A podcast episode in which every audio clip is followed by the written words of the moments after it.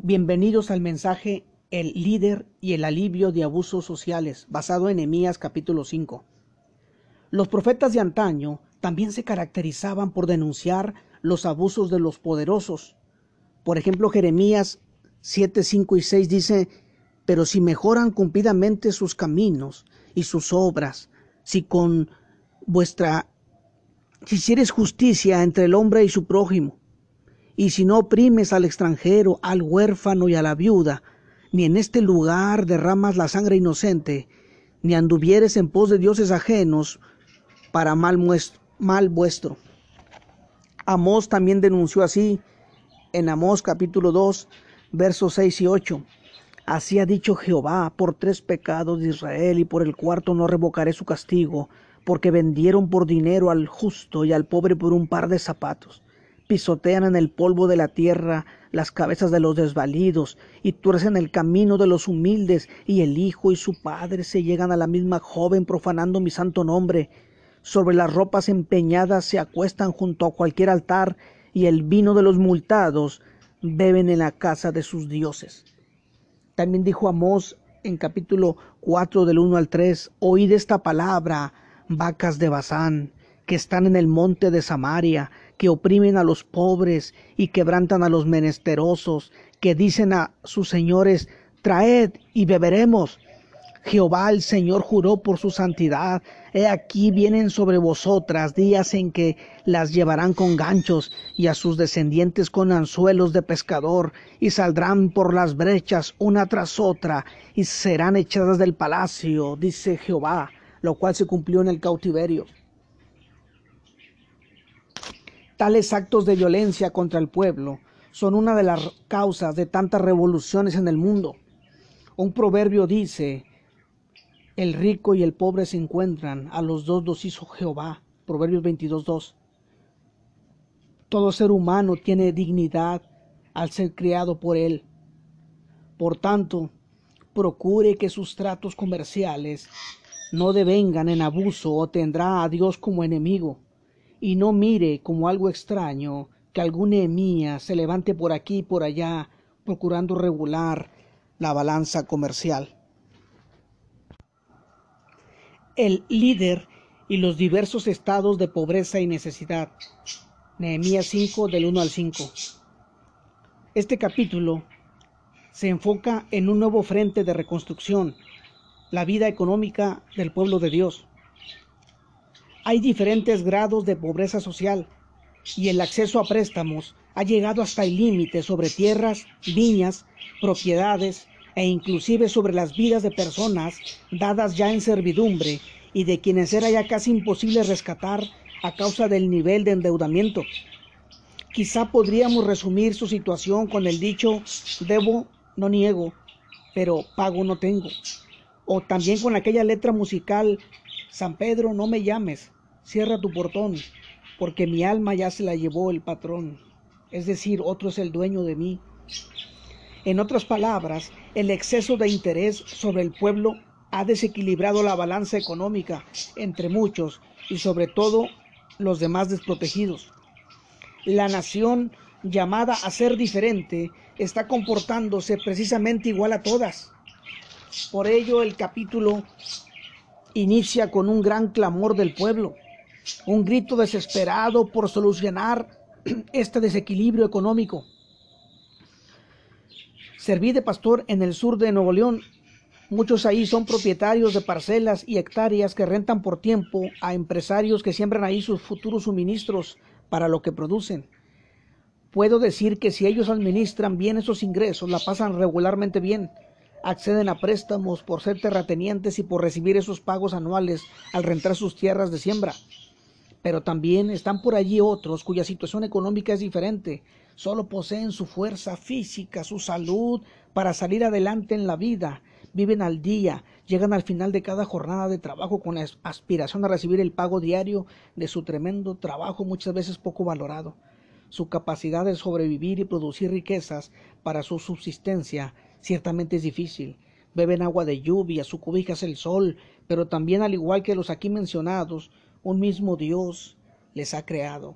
Por tanto, seamos compasivos con ellos.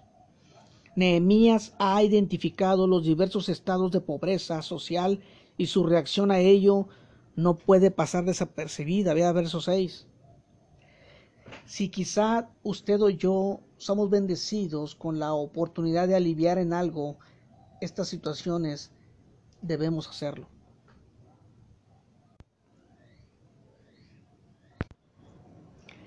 El líder y la directa gestión pro regular la vida comercial. Nehemías 5 del 6 al 13. Nehemías se dedica a examinar y buscar una solución al problema económico social que se le presenta. Ve al verso 7. Su señalamiento de a dónde se requiere regular la economía es certero. Logra influir en los dueños del dinero, quienes acceden a cumplir sus demandas.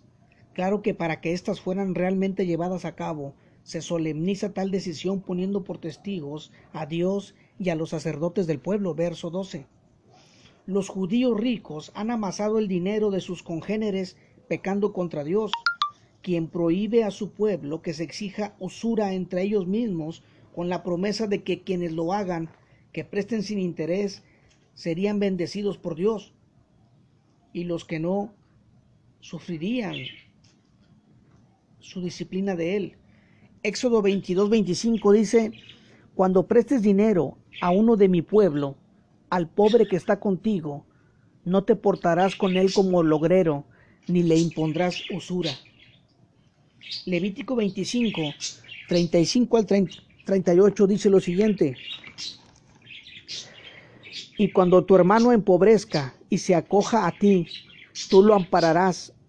Como forastero y extranjero vivirá contigo. No tomarás de él usura ni ganancia, sino tendrás temor de tu Dios y tu hermano vivirá contigo.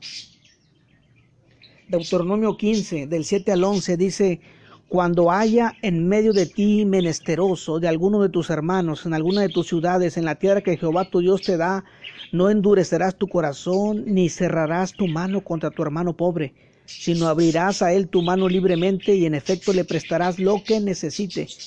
Guárdate de tener en tu corazón pensamiento perverso, diciendo cerca está el año séptimo, el de la remisión, y mires con malos ojos a tu hermano menesteroso para no darle, porque él podrá clamar contra ti a Jehová y se te contará por pecado. Sin falta le darás y no serás de mezquino corazón cuando le des, porque por ello te bendecirá Jehová tu Dios en todos tus hechos y en todo lo que emprendas, porque no faltarán menesterosos en medio de la tierra. Por eso yo te mando, diciendo, abrirás tu mano a tu hermano, al pobre y al menesteroso en tu tierra. Ellos han hecho lo opuesto. Ellos han puesto su confianza en los réditos latrocinios en vez de confiar en los bancos de la provisión de Dios. Nehemías recuerda las leyes divinas que equilibran la vida social de su pueblo, dando amparo a empresarios de que progresarán por su obediencia y a la vez dando oportunidad a los más necesitados de avanzar en el progreso. Se logra el compromiso de perdonar deudas, de deudas crecidas, por la usura no legal a los ojos de Dios. Se devuelven propiedades, viñas e hijos e hijas vuelven a sus familias. Se entregan también un porcentaje de dinero para que cada familia pueda invertir en su propia tierra o en la profesión aprendida y así se evite la mendicidad y se afianza la razón y el impulso por la proactividad que lleva a una vida con estabilidad financiera. En verdad, aquello fue un buen reseteo de la economía social. Cuando las leyes comerciales de Dios son respetadas, entonces hay un mejor desarrollo en toda la sociedad. Pero cuando estas leyes son ignoradas, el clamor del pueblo se escucha por todas partes. El líder y su deferente ejercicio de gobernar, Nehemías 5 del 14 al 19. Nehemías es por propio ejemplo modelo de los principios bíblicos al liderar. Es un convencido de que vivir bajo las leyes divinas trae bienestar. silenciosamente él había estado modelando una clase de gobierno compasivo, de rostro humano, no de abuso y exigencia a sus subordinados. Vea 5.10. Asimismo, había realizado su parte en la reconstrucción del muro. Vea 5.16. Y de su propia riqueza procuraba de partir con los comensales invitados a su mesa. Vea los versos 17 y 18. El estilo de gobierno de Nehemías seguramente no era convencional y acorde al de los otros contemporáneos gobiernos de alrededor. Es muy probable que se le criticara y se le atribuyeran intenciones ocultas, como las que le quisieron encontrar según se registra en capítulo 6 del 6 al 7. Durante su gobierno, Nehemías renunció al derecho de ser sostenido por el pueblo, pero tal parece que tales formas de ejercitar su gobierno les pasó de noche a los periodistas críticos que solo buscaban formas de hacerlo caer y que la obra dejara de edificarse, según capítulo 5.14. Nuestro mundo hoy es igual. La prensa comprada minimiza los aciertos de un gobierno que no admiten y se lanzan a la yugular de éste buscando cómo detenerle. Un proverbio dice que el perezoso se cree más sabio que siete que sepan aconsejar. Tengamos cuidado con los resentidos por el poder, pesen sus palabras para no ser arrastrados al hambre pervertida de sus codicias. El amor al dinero es la raíz de todos los males. Qué amargo ha de ser para muchos que hoy gobiernan y que no aman ni buscan en realidad el bienestar de sus gobernados. Cuántas quejas hay en nuestro México a causa de malos empleados gubernamentales, que hasta para hacerte un simple trámite al que tienes derecho, te hacen pasar por todo un via crucis para acceder a ello pero agilizan tales trámites de sus conocidos.